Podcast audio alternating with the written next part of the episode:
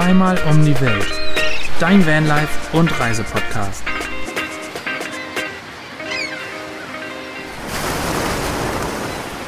Herzlich willkommen zu einer neuen Folge von Zweimal um die Welt, eurem Lieblings-Vanlife und Reisepodcast, dem Urlaub für die Ohren.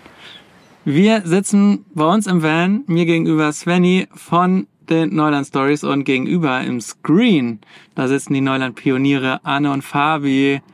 Grüße. Hallo. Grüße zurück. Hola, chicos. Wie geht's euch? Ihr seid gut drauf. Bom dia aus Portugal. Wir sitzen gerade im Van. Die Sonne neigt sich. Die ist schon unten. Die ist schon unter. Die ist schon bei euch drüben, würde ich mal sagen. Es ist schon stockduster. Stockduster, ja. Also, Ich wollte das Bild ein bisschen schöner malen, aber es ist einfach dunkel. Und wir sind jetzt hier ja, südlich von Lissabon. halbe auf- Stunde ungefähr. Halbe Stunde. Und stehen auf einem schnöden Parkplatz am Meer. Ich wollte gerade sagen, auf einem Strandspa äh, auf einem Strandparkplatz. So, wo, kle kleine Wortprobleme. Was denn los? Habe ich den Kirschnaps getrunken? also so schnöde ist der gar nicht. Nee, und das Schöne ist, man hört die Wellen nicht. Oh, Gott sei Also Dank. ihr habt Ausblick aufs Meer ohne nervige Wellengeräusche, aber ihr trägt Pulli. Äh, Ja, leider. da Es los? ist, es ist Svenny, relativ das ist frisch Salz aktuell. in die Wunde, ja. Es ist wirklich Also- frisch. Wir waren das Wochenende jetzt in, in Lissabon drinne und die Stadt ist ja wirklich wunderschön. Aber wir haben uns echt einen Zug geholt. Und falls ich mich ein bisschen verschnupft anhöre, dann liegt es daran, dass ich verschnupft bin. Nicht der Schnupftabak. Es ist nicht der Schnupftabak. Es ist wirklich, es war kalt und es war ein bisschen, ja, es war so ein, ein bisschen Ekelwetter. Also nicht richtig eklig, aber die Stadt war, hat es keinen Abbruch getan, ist trotzdem wunderschön. Und wir hatten eine coole Zeit. Aber wir haben uns ein bisschen erkältet. Ja, es ist nämlich wirklich einiges kälter als bei euch drüben. Also tagsüber haben wir so um die 15 Grad, aber nachts kühlt auf so 5 Grad runter. Ich traue mich gar nicht, es auszusprechen. Hm. Also als ich heute früh aufgestanden bin, ja, danke, ich brauche Mitleid. Als ich heute früh aufgestanden bin, wollte ich echt nicht aus dem Bett. Also da ist Fabi dann, weil er aufs Klo musste, muss man auch sagen, bist du aufgestanden Ich und war der hast, Mutige. und hast erstmal die Heizung angemacht. Ja, ja, ja. Aber wie sieht's bei euch Etwa aus? auf die Trockentrenntoilette. auf die gute alte TTT. Die TTT. Wir mussten sie kurz erwähnen. Ja, vielleicht habt ihr einfach zu doll Annes Geburtstag gefeiert. Anne hatte nämlich Geburtstag. Ja, Und vielleicht daher die Sprachprobleme, daher erkältet. ihr habt einfach zu sehr Gas gegeben. das Ab kann, 30 geht's halt einfach bergab, Anne. ja, ab 30. Also jetzt, wo, wo ich in euren Kreis aufgenommen wurde, geht's auch bei mir bergab. Boah. Ganz mies. Ganz dünnes Au. Eis hier. Ja, aber erzählt mal von euch. Wir sind nämlich auf der Baha Überraschung. in Das kommt Mexiko. mir bekannt vor. Versprochen, irgendwann werden wir weiterreisen. Aber aktuell hält es uns noch hier, vielleicht noch für anderthalb bis zwei Wochen. Wir haben sehr viel Wind. Wir sind gerade an einem Kitesurf-Spot und zwar in La Ventana.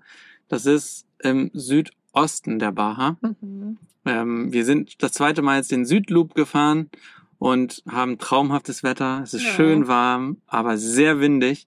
Wir haben hier natürlich mit fünf Vans wieder unsere Wagenburg gebaut und da war das gestern Abend am Lagerfeuer extrem cool. Aber zwei von den Vans, die genau den Wind geblockt haben, die sind gerade in La Ventana in der Stadt unterwegs und wir können gerade nicht draußen sehen, weil es so windig ist. Jammern auf hohem Niveau. Sehr hohem. Niveau. ja, aber das ist okay. Das ist, ist okay. Man darf ruhig auch mal jammern. Das stimmt. Aber nein, es ist wirklich richtig schön geworden. Also wir hatten schon kühlere Temperaturen, aber jetzt ist es, also jetzt wird's gerade richtig, richtig warm. Und selbst mit Wind. Also mit Wind ist die Sonne gerade angenehm. Ohne Wind wäre es fast schon ein bisschen Ja. zu warm. Es sind gerade die, also genau die heißesten Tage, die wir bisher seit, also wir sind jetzt schon seit zwei Monaten, Ja. seit zwei Monaten auf der Baha und das jetzt die heißesten Tage. Gestern waren 28 Grad und die Boah. nächsten Tage werden es auch so 26, Okay, 27 wir machen an der Grad. Stelle einen Stopp. So, war eine schöne Folge. Ja, genau. ja, geil, aber es sei euch gegönnt. Also für die Zuhörer da draußen, Svenny und Basti haben auch schon echt einen sehr gebräunten Tar angenommen.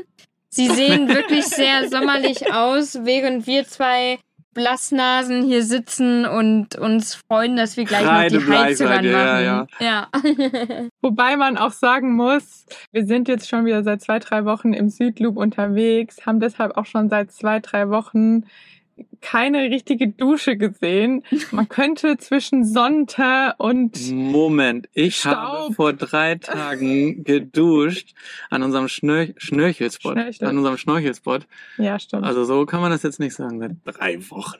ja, aber jetzt keine so eine, es war eine offene, kalte Dusche. Keine, Ja, das stimmt. keine komplett reinigende, richtige Dusche. Na gut, kalt war sie wirklich. Da muss ich sagen, hatten wir die letzten Tage richtig Luxus, weil während wir in Lissabon waren, haben wir uns mit drei Freunden gemeinsam ein Airbnb genommen.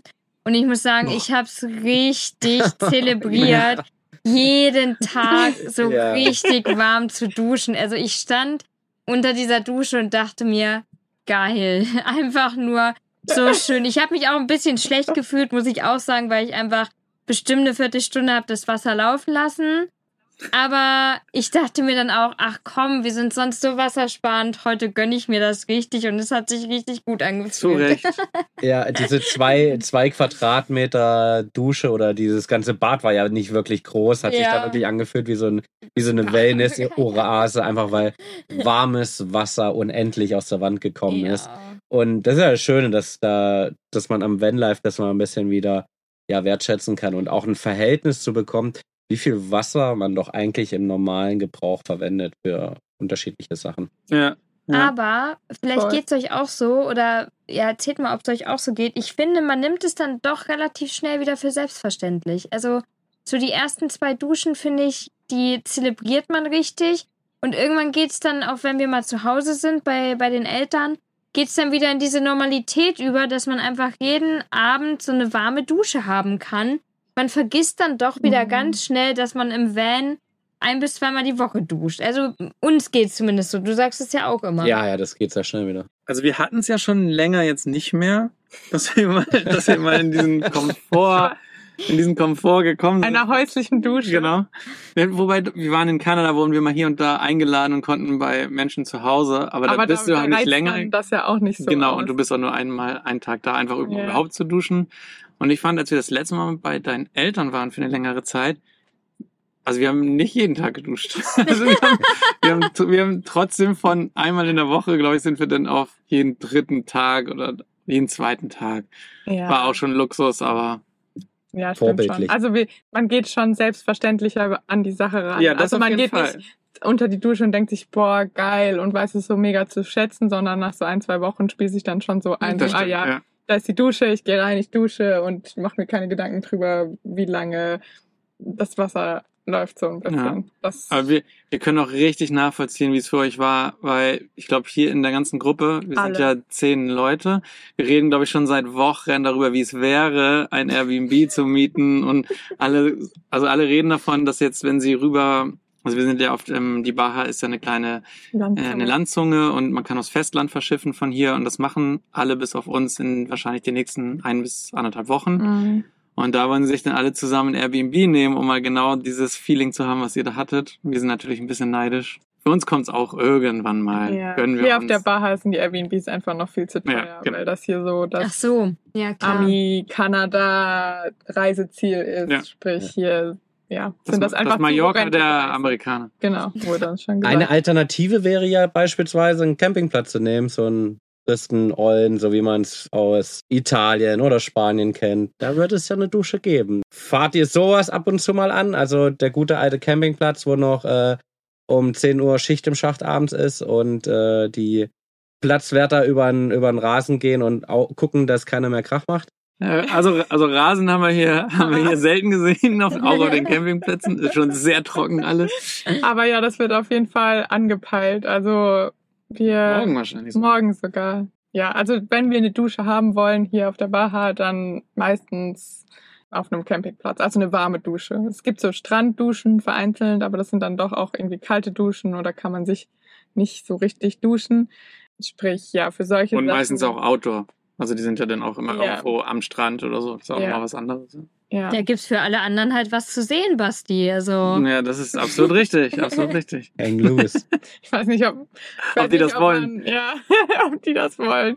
Ja, aber für sowas zielen wir auf jeden Fall einen Campingplatz hier an. Also hier auf der Baja ist gerade, ich glaube, wir haben es schon mal in einem anderen Podcast erzählt, dass La Paz so der Dreh- und Angelpunkt ist und dass da einen Campingplatz gibt, wo wir alles machen können. Wäsche waschen, duschen. Die haben große Waschbecken, um alles mal wieder sauber zu machen und zu reinigen. Da gibt's Steckdosen und Strom und Internet. Also Die nehmen, die nehmen so- Pakete an. die nehmen Pakete das für an. uns gerade sehr, Ja.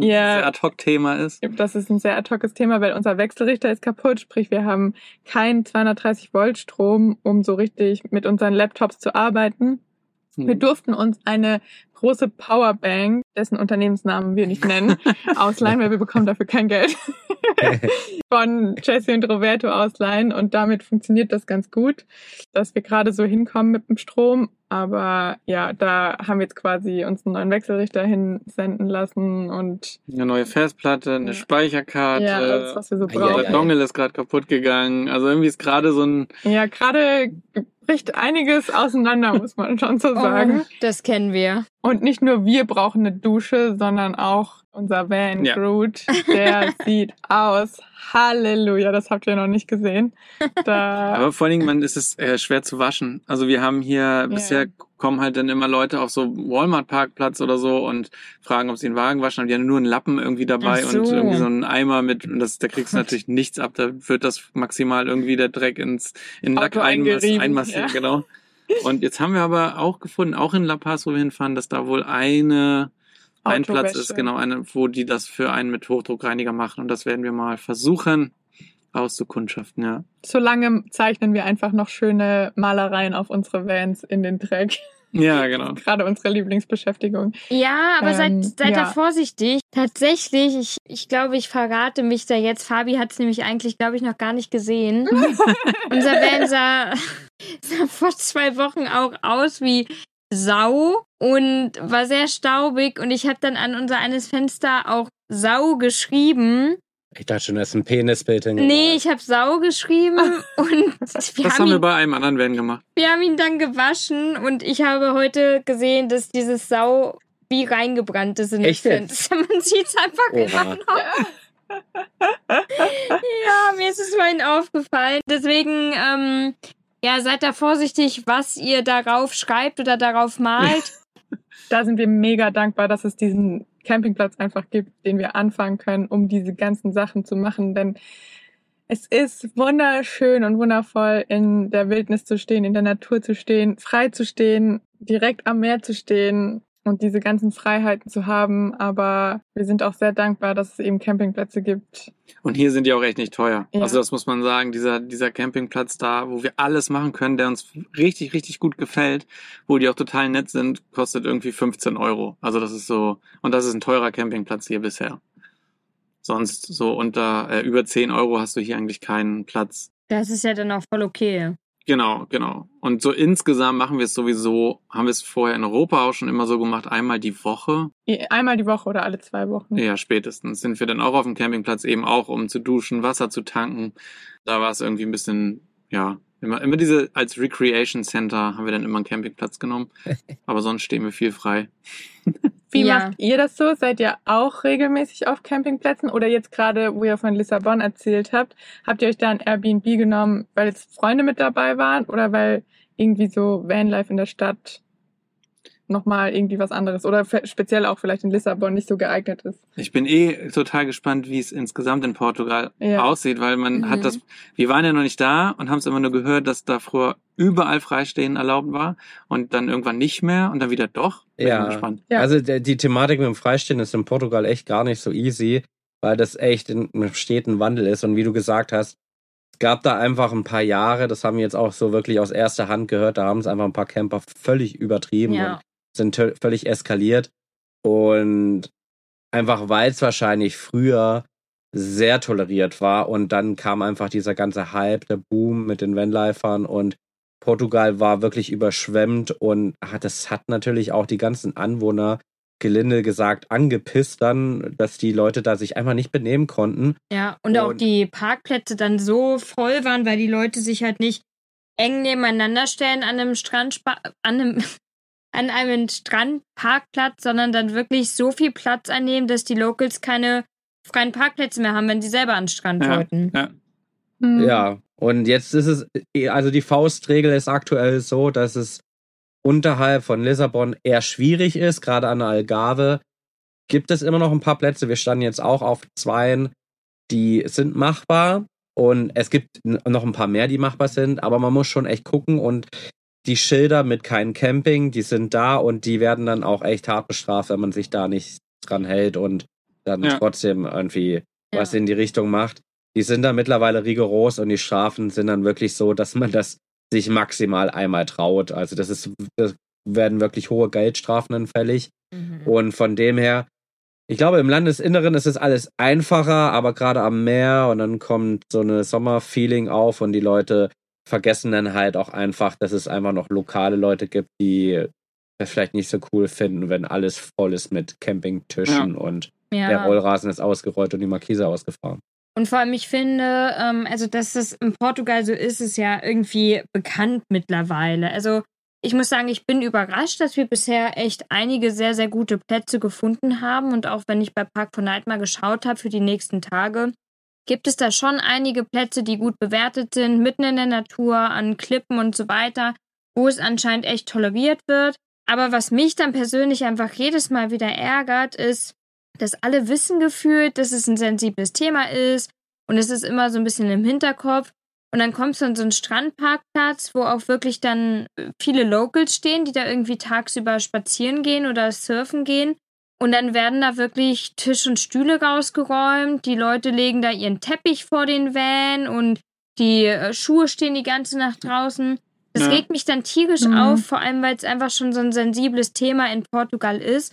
Und dann braucht man sich auch nicht wundern, wenn die Strafen noch strenger werden oder noch mehr Plätze verboten werden, weil ich kann das schon total nachvollziehen. Wenn dann noch überall Klopapier in den Büschen liegt, Ja, also ganz ehrlich, ich hätte auch keinen Bock drauf. Also wir versuchen uns hier einfach unauffällig zu verhalten.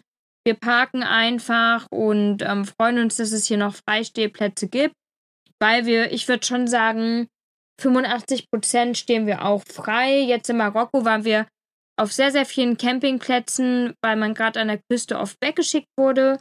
Aber die Campingplätze waren dann auch, wie ihr jetzt gesagt habt, also super günstig, sehr gut gepflegt. Man konnte gut Wasser auffüllen, duschen und es war dann auch irgendwie eigentlich entspannt und hat den Anwohnern auch irgendwie nochmal was zurückgegeben. Ja. Aber man muss ja auch sagen, also ich meine, Freistehen ist ja das eine, dass es total schön ist und alles, aber selbst wenn die Campingplätze günstig ist, wäre es ja für den Lebensstil, den wir haben, glaube ich, einfach zu teuer, wenn man sagen würde, jeden, Jeden Tag, auf Tag. einem Campingplatz, äh, Campingplatz. ist ja irgendwie, selbst wenn es 10 Euro sind, ist es einfach auch echt teuer nochmal. Das wäre ein ganz schön großer Posten, der da noch auf einen zukommt. Ja, ja, absolut. Also da, da spart man schon viel Geld, wenn man hauptsächlich freistehen kann. Und die meisten Campingplätze sind halt auch einfach nicht so schön in der Natur gelegen, wie es jetzt die Freistehplätze sind. Ja. Also das ist ja auch Ja. oft so. Ja, ich muss auch sagen, also wenn mir Campingplatz kommt, dann kommt mir immer so dieser dieses typisch deutsche Campingplatzbild irgendwie, wo die Dauercamper sind und Ja, ja. ja. dieses typische Bild, wie es halt irgendwie jeder kennt. Und das hätte mich fast davon abgeschreckt, sowas irgendwie mal in meinem Leben zu machen, glaube ich, weil das, weil man so am Anfang immer die Idee hatte, Stimmt. es ist so die einzige Möglichkeit, was man, was man mit einem Campingmobil machen kann, nämlich auf so einen Campingplatz äh, Ja. Zu fahren und sich da hinzustellen, die Satellitenschüssel auszupacken und dann abends ein Würstchen zu grillen. Und diese ganze Freistehkultur, Ja. weiß ich nicht, gab es garantiert davor auch, aber die war halt einfach überhaupt nicht publik irgendwie oder nicht im Trend. Ja. Ja, voll. Wenn ich mich so so zurückerinnere von Freunden, die früher auch immer, als wir noch Kinder waren, in Campingurlaub gefahren sind, nach Italien oder nach Spanien oder nach Frankreich, dann sind die ja meistens runter ans Meer in so einen, auch so einen riesigen Ferienanlage, wo man campen kann, wo die Kinder bespaßt werden. Das war ja eigentlich so Campingurlaub Ja. oder mit dem Wohnwagen oder mit dem Wohnmobil wegfahren. Es war ja nicht, wir fahren mit dem Wohnmobil weg und machen eine Rundreise und stehen an coolen Plätzen oder so. Ja, genau. Also ich, ich hätte das So auch, auch ich habe wir haben es nie gemacht. Ja. Und für mich, mir wäre auch nie in den Sinn gekommen, dass man das ja macht, um viele verschiedene Orte und Plätze zu sehen, sondern wie du auch gesagt hast, man fährt irgendwo hin und steht dann da auf so einem, auf so einem großen Areal, einfach Ja. weil es günstiger ist oder keine Ahnung. Also ja, wie du, wie du auch gesagt hast, war wie so ein Verruf irgendwie durch diese Campingplätze, Ja. Vorgärten. Ich muss auch sagen, ich kann mich erinnern, wir waren vor ein paar Jahren, wann war das? 2019 oder so muss das gewesen sein. Waren wir mit unseren lieben Freunden Paula und Philipp zelten. Und da sind wir auch auf den Campingplatz gegangen und es war wirklich so, wie ihr es gerade gesagt habt. Also da standen halt einfach die Wohnwägen und die Leute saßen davor auf ihrem Stuhl und haben einfach alle Menschen beobachtet oder einer saß noch mit der Zeitung da und immer wenn man dran vorbei musste, um irgendwie zur Küche zu gehen oder um auf die Toilette zu gehen, haben dich alle immer erstmal angeguckt. Alle, damit sind alle Rentner gemeint, weil dieser Campingplatz war zu 95 Prozent von Rentnern belegt. Wir haben dann abends noch irgendwie bis um elf oder so, also auch nicht bis in die Puppen um drei, noch ein Kartenspiel gespielt draußen und ein bisschen gelacht. Und ich glaube, bei allen anderen war abends um acht das Licht aus. Und das ist so ein bisschen das, was, glaube ich, in vielen Köpfen noch drin ist, wenn man so Campingplatz hört. Ich glaube aber mittlerweile durch diesen Boom gibt es auch ganz coole Campingplätze. Also auch so junge voll, Leute, die. Campingplätze eröffnet haben und da eher so eine ja, Camper-Begegnungsstätte draus machen, wo man sich mit Gleichgesinnten trifft, um halt auch mal, ja, am Lagerfeuer vielleicht abends zusammenzusitzen. Also es gibt nicht mehr so diese klassischen Parzellen, Dauercamper, Campingplätze, sondern auch mittlerweile, ja, echt ganz coole. Voll. Wobei es die anderen wahrscheinlich auch noch viele gibt und auch bestimmt Seine den einen. Haben. Genau, wollte ich gerade sagen. Und äh, seine legitim sind. Ja, und der eine oder andere das auch mag, so anstatt irgendwie Ja. Zu Hause in einem Haus oder so rumzusitzen, sondern dann ist da einfach vielleicht ein bisschen mehr los und du siehst mehr mit deinen Nachbarn und Voll. grillst zusammen und ne, dass du dann einfach so eine noch eine andere Gemeinschaft hast und das kann ich auch voll nachvollziehen. Aber Ja. für mich wäre es einfach damals nichts gewesen. und meistens sind ja auch diese Parzellen-Campingplätze auch in der Natur. ja, also genau. Schon Ja. irgendwie schöner gelegen. Als ja, voll. Ja. Ich und minimalistischer ist auch alles. Und ich wollte auch gerade sagen, auch die, die Freistehplätze, also wenn wir auf dem Freistehplatz stehen, der sieht zu 85 Prozent nicht so schön aus, wie er jetzt gerade aussieht. Also das sind auch oft Plätze, die Ja, schnödere Parkplätze sind aber und warum? die zweckmäßig sind. Liegt auch ein bisschen daran natürlich, dass wir arbeiten Ja, und das dann Internet braucht. auch das Internet brauchen. kein Starlink hab. Ja, und kein Starlink haben.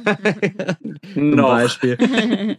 Ja, es, natürlich ist es halt, wir erleben die ganze Sache vielleicht noch einen Ticken weit anders, weil wir ab und zu dann schon das Convenient ein bisschen höher hängen, als einen schönen Platz zu haben. Also Ja, klar. die Sachen, die man fürs Arbeiten Und- halt einfach braucht. Ja. Und wie, wie sucht ihr euch die Plätze aus? Also, Anne, du hast ja eben schon Park for Night gesagt. Mhm. Mach- Also, einmal für unsere Zuhörer kannst du ja auch noch mal kurz sagen, was das eigentlich genau ist. Und benutzt ihr ausschließlich die App oder habt ihr da noch so andere Mhm. Möglichkeiten? Also Park for Night ist eine App speziell für alle, die im Camper, im Van oder mit welchem Fahrzeug auch immer unterwegs sind und nach Plätzen suchen. Also da, da gibt es ganz, ganz viele Plätze in ganz Europa. Ich glaube, es ist wirklich nur Europa oder zumindest Marokko ist auch noch mit drin, aber ich glaube, viel weiter geht es da nicht. Es fängt an bei Frischwasser, bei äh, Plätzen in der Natur, Campingplätzen. Was ist da noch? Abwasserentsorgung, Supermärkte, also alles, was man irgendwie so auch im täglichen Vanlife-Alltag, sage ich mal, braucht, kann man da filtern, kann auch Bewertungen schreiben, Bewertungen lesen, Sterne vergeben. Und damit kann man sich dann ja sämtliche Plätze eigentlich raussuchen, wo man stehen möchte oder beispielsweise Wasser auffüllen möchte. Ja. Und wir nutzen die App extrem gerne. Ich, ich könnte es nicht einschätzen. Ich weiß nicht, müsste Fabi vielleicht nochmal sagen, der ist besser im Schätzen. Ich würde aber schon sagen, wir nutzen sie zu 90 Prozent oder 90 Prozent unserer Stellplätze finden wir über Park for Night und haben da auch sehr gute Erfahrungen mitgemacht. Und es ist halt einfach, Ja. ja, es ist halt schnell erledigt. Man guckt einfach, in welcher Gegend man ist, Voll. sucht sich da raus, liest so ein paar Kommentare durch. Man kann auch mal echt nette Plätze sehr gut bewerten. Das haben wir jetzt in Marokko auch schon gemacht, weil die Leute natürlich auch von so Bewertungen abhängig sind. Aber ich würde sagen, wir nutzen sie schon extrem viel. Wir, wir nutzen sie schon extrem viel. Ich würde es aber ein bisschen korrigieren und sagen, es, sind auch, es ist auch viel Mundpropaganda dabei. Also einfach sprich, man hat irgendjemanden getroffen, der einen coolen Platz kennt und Ja. man fährt entweder hinterher oder er sagt, wo man hinfahren muss. Und dadurch finden wir auch schon den, oder was heißt finden, wir ja. stehen deswegen auf diesem Platz. Ab und zu gucken wir auch einfach mal auf Google Maps oder lassen uns treiben und versuchen es halt einfach mal aus. Ich meine, so sind die ganzen Plätze ja auch im Endeffekt entstanden.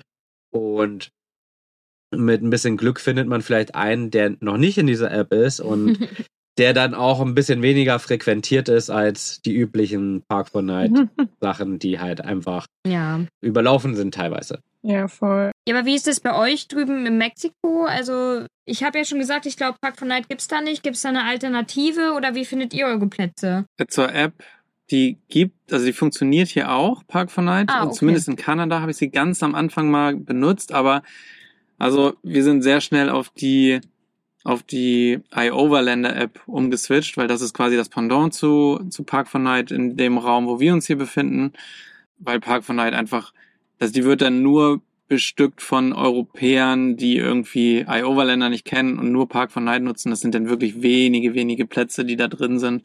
Und du hast eigentlich nicht so eine gute Auswahl wie in Europa. Aber iOverlander ist quasi genau das gleiche für Nord- und Mittelamerika und auch Südamerika. Ich glaube, wir, also wir können uns da anschließen, dass wir zu 90 Prozent die App benutzen. Vor allem, ich, also was ich noch sagen wollte, ist, dass es länderspezifisch oder länderabhängig, glaube ich, auch ist. So jetzt in Portugal, gl- glaube ich, würde ich mich auch eher auf die App verlassen, weil da schon die Bewertungen drinstehen, ob man da stehen kann oder nicht und mich nicht einfach so irgendwo hinstellen auf Risiko, dass man da stehen kann oder nicht. Und in Mexiko benutzen wir, also wir haben auch in Kanada und in den USA haben wir es viel benutzt, weil Ja. Also ich glaube, ein Unterschied zwischen Kanada und Mexiko zum Beispiel ist, also wir sind jetzt ja hier auf der, auf der Baja und hier gibt's jetzt keinen Platz, den du noch irgendwie entdecken kannst Ja. oder so, sondern also jeden, jeden. Platz, der hier schon irgendwo angefahren wurde, wo du gut stehen kannst, den gibt's auch in iOverlander. Und deswegen kannst du da nicht ganz gut rausfinden, wo kannst du eigentlich gut stehen, wo ist es vielleicht auch mittlerweile verboten. Es gibt auch Plätze, die waren super zum Stehen und da waren sogar Freunde von uns, ja und Roberto, die haben dann noch geschlafen und wir zwei Wochen später hatten wir überlegt, so hin, hinzufahren. Da stand dann bei iOverlander, okay, da kannst du jetzt nicht mehr stehen, weil da ein Local hingekommen ist, der gesagt hat, ist jetzt zu viel. Also ihr könnt hier vielleicht noch tagsüber stehen am Strand, aber übernachten ist jetzt nicht mehr. Und das findest du dann auch schnell in der App raus und weißt dann auch, dass du da nicht, also dass wir da nicht dahin fahren, weil wir eigentlich einen Platz zum Schlafen gesucht haben. Und in Kanada war es eben so, in Kanada, da gibt's schon auch, auch Plätze, die du einfach findest. Also da haben wir das zwar auch viel benutzt, aber da kannst du auch mal bei Google Maps Satelliten öffnen und mal gucken, da kann man gut stehen, Ja, wenn du in einem Areal bist, wo es erlaubt ist. Und ich fand, da ging das halt noch ein bisschen besser. ja, das stimmt. Was ich aber auch noch gut finde an den ganzen Bewertungen, die es äh, auf iOverlander und Park for Night gibt, du meinst ja eben, ja, dadurch sind die sehr ähm, überlaufen, die, die Plätze. Aber ich finde, teilweise ist es zum Beispiel auch mal ganz gut, dass man eben weiß, dass es ein sicherer Platz ist. Also, dass eben, dass es vielleicht auch mal ganz gut ist, dass da noch andere stehen und dass man sich dann da sicherer fühlt. Das finde ich irgendwie noch einen ganz guten Aspekt bei der App. Also, ja, viele wollen immer alleine stehen und ich will den irgendwo mitten in der Natur, wo kein anderer ist, stehen. Aber ich finde, manchmal will man auch da stehen, wo vielleicht noch der ein oder andere mehr steht, dass man sich ein bisschen sicherer fühlt. Total. Also vorhin sind hier schon drei Autos um unseren Van herumgefahren. Also normale Autos, keine Vans. Ja. Und da habe ich sofort Aber gesagt, du bist doch eine Schissbüchse. naja, Ich sehe uns jetzt schon wieder eine Nachtaktion starten. Oh, da, da, war, da kam aber ein ganz merkwürdiges Auto gerade vorbei. Ja, aber kennt ihr das, wenn ihr irgendwo steht und dann kommen da mitten in der Nacht Autos an und dann machen die erstmal ihren Kofferraum auf und suchen da irgendwas und du denkst dir so, Mm, Ja. welcher normale Mensch, der nicht irgendwie gerade eine Leiche vergraben möchte, ist denn jetzt hier um diese Uhrzeit und ist da erstmal zwei Stunden am Werkeln mitten in der Nacht? Ja. Also es sind schon berechtigte Und- Einwände. Und diese Gedankenspiele, die kommen dann halt aber um 3 Uhr morgens. Sag mal, der hat doch jetzt hier eine Schaufel ausgegraben, oder? das habe ich echt schon mal gedacht, in Spanien. Ja. Weißt du noch?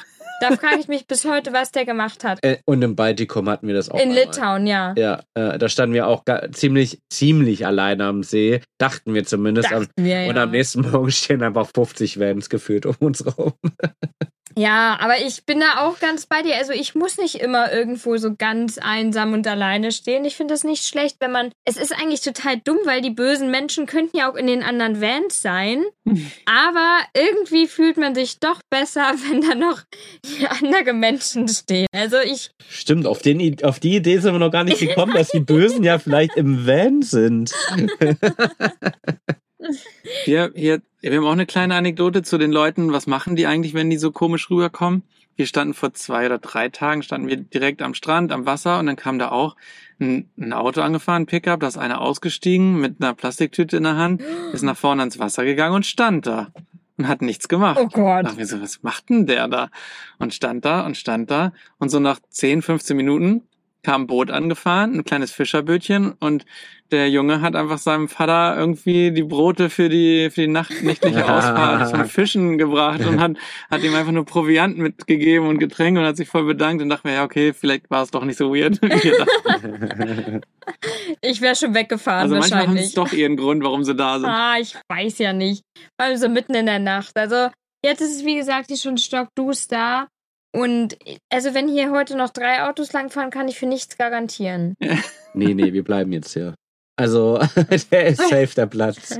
Was aber noch gut ist an den Apps, ist ja auch, dass sie einem sagen können, jetzt vor allem hier in Mexiko, ob man da mit seinem Fahrzeug auch hinkommt. Also es gibt nochmal die Unterteilung zwischen Offroad, 4x4, also Allradantrieb oder dass man da mit einem normalen Van mit Ja. Zweiradantrieb, sagt man Zweiradantrieb? Oh mein Gott. Ja, ja. Wir sprechen schon so viel von Allradantrieb, dass ich schon nicht mehr weiß, was das Downgrade ist.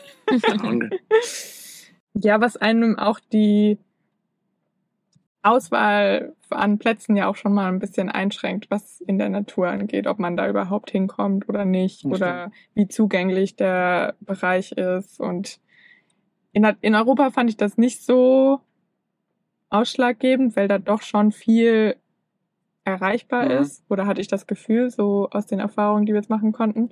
Und hier jetzt speziell in Mexiko war es jetzt schon so, ja, okay, gut, dass wir da nicht hingefahren Ja. sind. Das sieht schon, in Kanada ja auch schon. Also ich finde, in Kanada und Mexiko haben wir schon mehr drauf geachtet, auf jeden Fall. ja, Ich weiß es nicht, in Europa, vielleicht haben wir, ja, vielleicht haben wir es da auch schon gemacht und aussortiert, aber da waren es wahrscheinlich nicht so viele wie hier. Weil hier hat man einfach viel mehr Möglichkeiten, auch mit 4x4 Offroad-Plätze anzufahren, wo du echt sonst stecken bleibst. Und selbst viele Freistehplätze sind dann auf den letzten zehn Meter. Echt tricky. ja, Und wir bleiben da dann, ihr hört, liebe Zuhörer, wir haben keinen Four-Wheel-Drive, also wir sind auch schon zwei, dreimal stecken geblieben mittlerweile.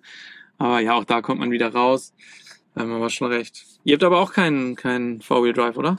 Nee, wir haben eigentlich genau dasselbe Fahrwerk, würde ich mal sagen. Wir haben auch Frontradantrieb und aktuell auch noch keine Offroad-Reifen.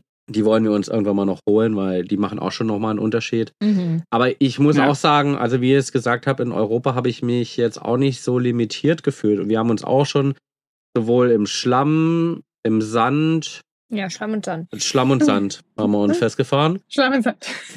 Und beides. Wir können noch Kies hinzufügen. Äh, Ja. auch Kies ist natürlich auch cool. Ja, das hatten, das hatten wir noch nicht. Das fehlt Fehlt uns auf noch, der Liste. steht uns noch auf der Liste.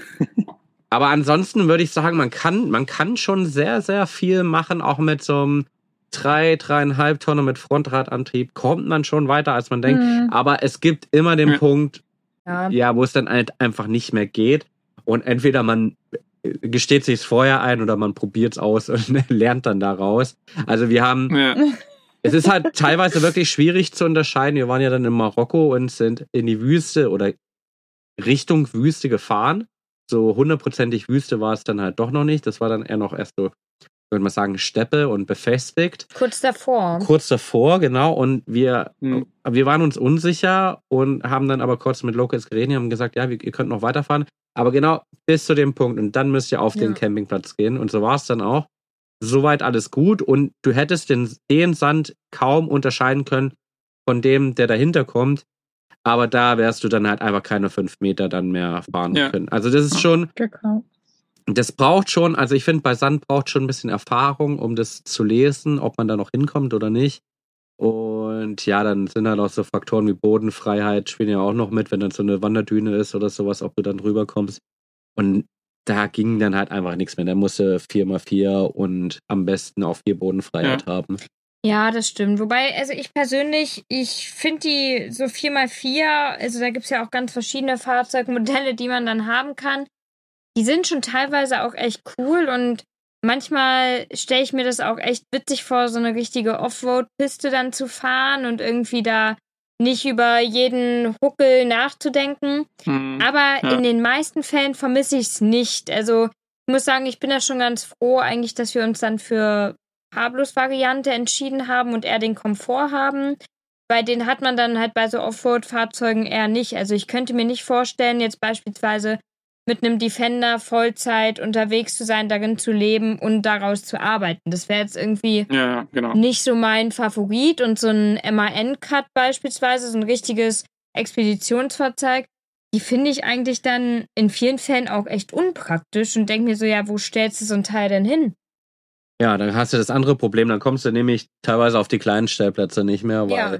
die Expeditionsfahrzeuge sind dann halt einfach schon echt groß und kosten halt auch dementsprechend und brauchen halt auch die Wartung und die, ja, Verschleißteile werden auch nicht weniger. Also es ist schon, man muss sich das schon echt ganz gut überlegen, ob man das sich erkaufen möchte und ja, ob man das wirklich Mhm. haben, haben muss und ob man das braucht, weil es gibt auch trotzdem noch coole Sachen ohne 4x4 Plätze. Ja, die, die Freiheit kostet halt extrem viel Geld und Ja. Komfort. Ja.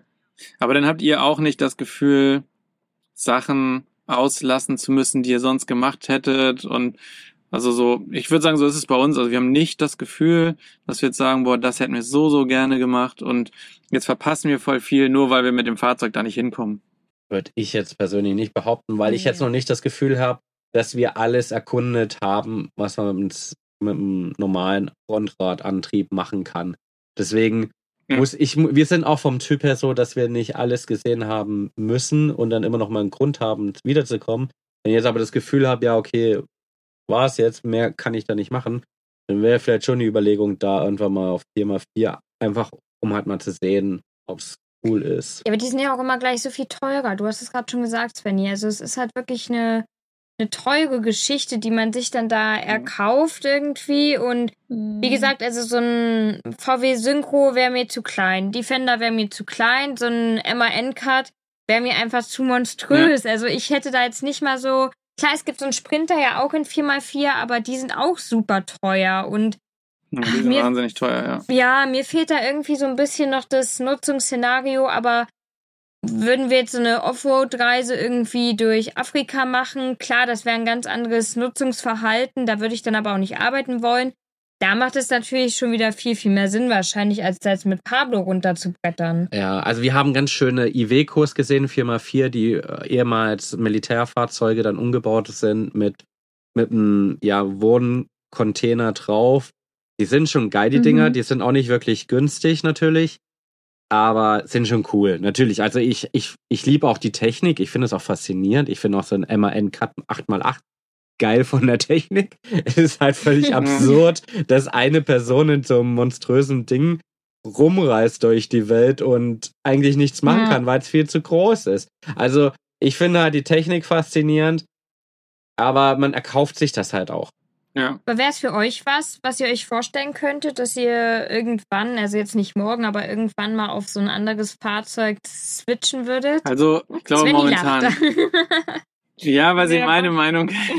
Basti träumt von einem Defender Cruiser. Ja, Land Cruiser oder Defender, ich würde es glaube ich schon, also ich würde es schon irgendwann mal gerne machen, einfach so damit rumzufahren, was glaube ich unfassbar Spaß macht. Ich könnte mir auch mal vorstellen, eine Zeit lang denn in so einem Aufstelldach, da gibt's ja auch schon so viele coole Varianten. Ich habe mir auch schon mal das eine oder andere Modell zusammengestellt, aber zahlen könnte ich es natürlich nicht, ne? Also das ist so, also es ist halt so wahnsinnig teuer und aktuell ist es auch noch so, dass ich nicht missen möchte, den Komfort mit dem Bett, mit dem Ja. wirklich stehen können im Van, was für uns ja eigentlich so diese einzige Voraussetzung, die wir in unseren Van hatten, war, drin stehen zu können. Und darüber sind wir auch echt noch happy, dass wir das, dass wir das so können, weil ja, Synchro oder auch wir, wir sind ja hier gerade mit einem 4x4 Synchro unterwegs und gegenüber steht hier noch von Thomas Love und Sarah der Buchanka, der UAZ, der eigentlich ein Neufahrzeug, ein russisches Neufahrzeug ist mit 4x4, auch eigentlich bezahlbar ist, aber du eben auch ja totale Abstriche im Komfort machen musst, was eben das Drinleben äh, angeht, ob du jetzt draußen immer kochen musst, ob du ja drin nicht stehen kannst und all diese Sachen, ja, die fallen dann halt an und da muss man ein bisschen abwägen. Und aktuell ist es halt noch so, wir sind überall lang gekommen und überall hingekommen, wo wir hin wollten. Wir haben noch keine Abstriche machen müssen. Wie das jetzt weiter im Süden aussieht, Ja. wenn da vielleicht mal Straßen kommen, wo wir dann nicht mehr langkommen und wir müssen riesen Umwege fahren Mhm. oder die Straßen sind einfach nicht mehr befahrbar mit, mit, mit Zweirad, dann müssen wir halt mal überlegen, wie das, also, dann rede ich vielleicht schon anders darüber, aber Ja, wir haben jetzt auch schon länger, also wir haben viele getroffen, die die Panamerikaner schon gemacht haben und das waren oft vorbei vor mhm, Fahrzeuge. schon, ja. Und irgendwie bisher kennen wir eigentlich nur Jessie und Roberto noch, die gerade mit einem Frontantrieb, Sogar Heck. Ja, haben die Heckantrieb? Die haben Heck. Echt? Oh krass. Ähm, ja, die Panamerikaner machen. Die sind aber noch nicht viel weiter als ihr. Ja, genau. Wir sind echt gespannt, wie weit wir so kommen werden. Also wir haben hier schon super viele ähm, nur zwei Radantriebfahrzeuge gesehen, aber halt auch nicht weiter südlicher als Mexiko. Ja. Und viele machen jetzt noch Mexiko und fahren dann auch wieder hoch in Norden oder fahren nur bis Panama. Also es wird schon spannend, ähm, was mit unserem Van noch alles möglich ist. Also es ist schon super viel möglich gewesen, was wir auch gar nicht gedacht hätten, dass es möglich ist.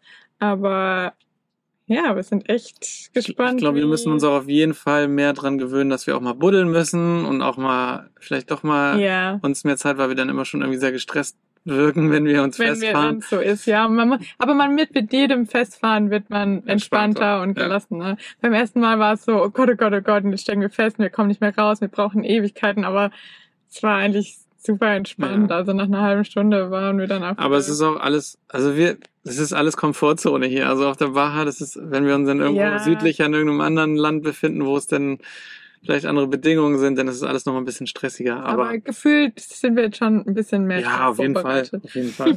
Und ich wollte vorhin auch sagen, so Basti träumt von Land Cruiser und mit Aufstelldach und überhaupt. Und aber in also die Realität ist gerade, dass sich eine Einstiegsstufe ähm, hier in Mexiko anfertigen lässt, damit er bequemer in seinen Van einsteigen kann. Also oh, der alte Herr. ich glaube, wir könnten nicht weiter von einem Dachzelt und Ja, Luftmatratze entfernt sein. Physisch.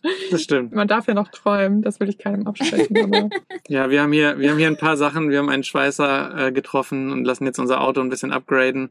Auf Rentner, Ähm, Rentnerniveau. auf Rentnerniveau, ja. Ich bin mit der Einstiegsstufe bin ich noch nicht richtig happy. Ja, das gucken wir uns mal an. Ja, Und äh, wir kriegen da Seiten, auf, auf YouTube haben wir es noch gar nicht verraten. nee. Das ist jetzt exklusiv für unsere Exklusiv Podcast. Dass wir, ja, wir lassen uns einen Roof Rack machen. Wir haben uns ja auch ein Surfbrett gekauft, so wie ihr ja auch. Ja. Und ja, lassen uns einen Roof Rack machen, damit wir es auch irgendwo verstauen können. Noch müssen wir das hier immer reinlegen, jeden Tag und das Auto wieder in den Van, wieder raus, rein. Super nervig. Ja, glaube ich. Aber wir kriegen jetzt einen Roof Rack, wo es drauf kann. Wir kriegen eine Seitenleiter, damit wir auch aufs Dach kommen. Und ja, dann vielleicht noch die Seitenstufe, das müssen wir uns dann nochmal angucken. Und anscheinend, ich habe vorhin, das weiß Svenny noch gar nicht, mit Roberto gesprochen, dass wir morgen übermorgen da schon hin können. Ja, cool. ja, mega. Ja, sich gut weil zum Surfen ist das Freistehen natürlich auch richtig geil, gell? Also wenn man da einen guten Surfspot hat und da direkt vorparken kann, ist das natürlich super praktisch, dass man immer, egal wo man ist, einfach sein Zuhause mit dabei hat. Man kann, ja, man kann Ja. sich was zu essen Ja. machen, man kann sich mal aufwärmen. Zwischendurch können wir zumindest duschen gehen. oh Mann, der seid. Richtig mies. Man kann auf die Toilette gehen oder was auch immer. Also das ist schon cool. Und das mag ich auch so gerne am, am Vanlife einfach, dass es ja auch so viele verschiedene Stellplätze gibt. Ja, also man kann ja auch, ihr standet ja auch echt eine ganze, eine Woche oder so, korrigiert mich, in Budapest. Also als wir da waren und uns getroffen haben, standet, okay, zwei Wochen, äh, standet ihr ja auch zwei Wochen, ja. in, in Budapest und man, man kann Städtetrip machen, man kann in den Bergen stehen, am Strand stehen. Also das ist schon was ganz Sehr Besonderes vielseitig auf am jeden Fall. Vanlife. Ja, Ja. total. Voll. Also kann man eigentlich festhalten, so Four-Wheel Wird uns das jemand jetzt einfach hier reinbauen und passt Würden wir schon. schon nehmen. Würden wir nehmen, genau. Wäre schon ganz, wäre schon ganz nice. Aber nicht um Teufel komm rauf und um jeden Preis jetzt. Ja. Dafür vermissen wir es jetzt nicht so sehr. Ist doch eigentlich ganz gut, dann haben wir eigentlich die richtigen Entscheidungen getroffen. Fragezeichen. Ausrufezeichen. Aber das heißt, und hört sich auch ein bisschen so an, als hätten wir alle eigentlich mit unserem Van die richtige Entscheidung getroffen, würde ich mal sagen. Sie, Signore. Ja. Und Beantworte ich mal für uns alle. ja, klang ja auch ein bisschen so. Und wo geht's für euch denn eigentlich? Ich weiß noch gar nicht, wie lange ihr überhaupt in Portugal bleiben wollt. Wo geht's denn mit eurem richtigen Fahrzeug mit Pablo als nächstes hin? So hundertprozentig klärt sich das erst in den nächsten Tagen, weil apropos gut ausgewähltes Fahrzeug, wir müssen in die Werkstatt, Oh, Mhm. aber eigentlich nur ein paar Kleinigkeiten reparieren lassen. Und Ölwechsel. vor allem muss das Öl gewechselt werden. Und deswegen sind wir gerade noch in Absprache mit einer Werkstatt hier ja. kurz vor Lissabon. Plus, wir müssen dann wieder nach Tarifa zurück nach Spanien, weil auch wir warten auf ein Paket und wir haben Yes. das nach Tarifa schicken lassen. Das kam aber nicht rechtzeitig an, oh. bevor wir da losgefahren sind. Mhm. Und ja, ich habe heute mal in die Sendungsverfolgung geguckt. Das letzte Mal ist da was vor zehn Tagen passiert. Hab dann heute auch schon mit Oh, DHL krass. telefoniert und die meinten zu mir, ja, also das ist schon ganz schön lang für so ein Paket nach Spanien. Da müssten sie sich an den Absender wenden und der kann dann einen Suchauftrag starten. Das ist halt ein bisschen nervig. Das heißt, wir müssen da erstmal noch auf die Suche gehen, fahren dann nach Tarifa zurück, sind dann in anderthalb Wochen noch in Sevilla beim Fußballspiel und werden dann so langsam an Oh, der cool. Oh, cool. an der Algarve hochtuckern, oder? Ja, also ihr merkt oder ihr hört schon, es macht überhaupt keinen Sinn. Wir tuckern jetzt im Prinzip zwischen, zwischen Lissabon, der Algarve und Tarifa. Tarifa hin und her und sind mal hier, mal da. Und So soll's ja auch sein. so das ist es perfekte genau. Eck ja für die neuen Surfer hier unter uns. Ja, ja, auf jeden Fall. Da freuen wir uns schon richtig drauf. Ich hoffe, dass es dem Fabi die nächsten Tage besser geht, dass wir uns auf die Surfbretter schmeißen können und in die Wellen stürzen können. Also, da sind wir schon sehr gespannt, aber ich bin auch gespannt, wenn ihr jetzt sagt, ihr fahrt morgen nach La Paz und wollt aber nicht in anderthalb Wochen aufs Festland übersetzen. Das heißt, wie sehen denn eure Pläne aus? Ja, bei uns sieht es so aus, dass wir ganz minimal noch hadern, ob wir nicht auch mit aufs, auf Festland sollten. Aber zu 90 Prozent, vielleicht sogar ein bisschen mehr, es sind gerade viel mehr geworden, zu 99 Prozent fahren wir nochmal hoch in die USA und werden da drei Monate nochmal die Staaten auserkundschaften, die wir bisher noch nicht gesehen haben. Also wir waren beide schon ein paar Mega. Mal in den USA. Noch nie mit dem eigenen Fahrzeug, sondern immer natürlich nur so für ein paar Wochen mit, mit einem Mietfahrzeug zum Urlaub. Und wir wollten uns jetzt eigentlich auch mal ja die vollen drei Monate Visum gönnen und nochmal ein paar Nationalparks angucken, die Südstaaten angucken und ja, vielleicht auch dann trotzdem noch in Kalifornien ein bisschen surfen gehen. So einen richtigen Plan haben wir auch noch nicht, außer dass wir im Süden anfangen und Richtung Florida fahren werden. Ja, die Südstaaten auf jeden Fall. Geil. Und da haben wir, da haben wir auch richtig Bock drauf. Ja. Also ja, irgendwie ist es schade, nicht mehr mit den anderen weiter, weiterreisen zu können aufs mexikanische Festland. Aber es wird auch cool, nochmal in die USA zu fahren und nochmal unser Glück zu testen, ob wir überhaupt nochmal ein Visum bekommen. Vielleicht sagen die ja Vielleicht auch, sagen wir auch, nö, ist nicht. nö, ihr kommt nicht nochmal rein. Ja, nicht. Ich hoffe mal voll, dass das klappt. Ja, weil eigentlich, eigentlich bekommt man ja nur drei Monate innerhalb von sechs Monaten und wir würden jetzt quasi zweimal drei Monate innerhalb von sechs Monaten anfragen. Ja. Sprich, es muss schon ein gut gewillter Grenzbeamter sein, der versteht, was wir tun. Ja, bisher haben wir aber viel Positives von anderen gehört, die das Gleiche gemacht Ja. haben. Deswegen sind wir noch guter Dinge. Und wenn jetzt der Worst Case eintritt, dann heißt es, wir fahren einfach schon früher in den Süden und machen Mexiko dann irgendwann in Zukunft mit unserem 4x4 Defender. Na, Wenn wir zu nervös werden wegen der Einreise, dann kann man ja auch irgendwie, keine Ahnung, sich Flüge oder so irgendwie über irgendwelche Webseiten buchen, damit man sagt, man reist aus oder man lässt sich ein Angebot geben für eine Verschiffung ab. Habst du hier jetzt illegale Tipps? Nein. Aber ich denke, bei so einem coolen Plan wird der, wird der Grenzbeamte da nichts dagegen haben und Glaub euch auf auch. jeden Fall reinlassen. Ja. klingt mega. Es klingt richtig, richtig toll. Da bin ich richtig gespannt. Fabi, kannst du unser Grenzbeamter sein, bitte? So, ich hoffe, euch hat die Folge diese Woche wieder Spaß gemacht. Uns hat die auf jeden Fall sehr viel Spaß gemacht und ihr konntet ein bisschen was mitnehmen. Falls ihr ein bisschen mehr Content von uns sehen wollt, die uns findet ihr auch auf YouTube. Die Links dazu findet ihr in den Show Notes. Schaut da auf jeden Fall mal gerne vorbei. Ich würde sagen, wir hören uns in der nächsten Woche. In dem Sinne, macht's gut alle zusammen. Tschüssi. Ciao, ciao. Kakao.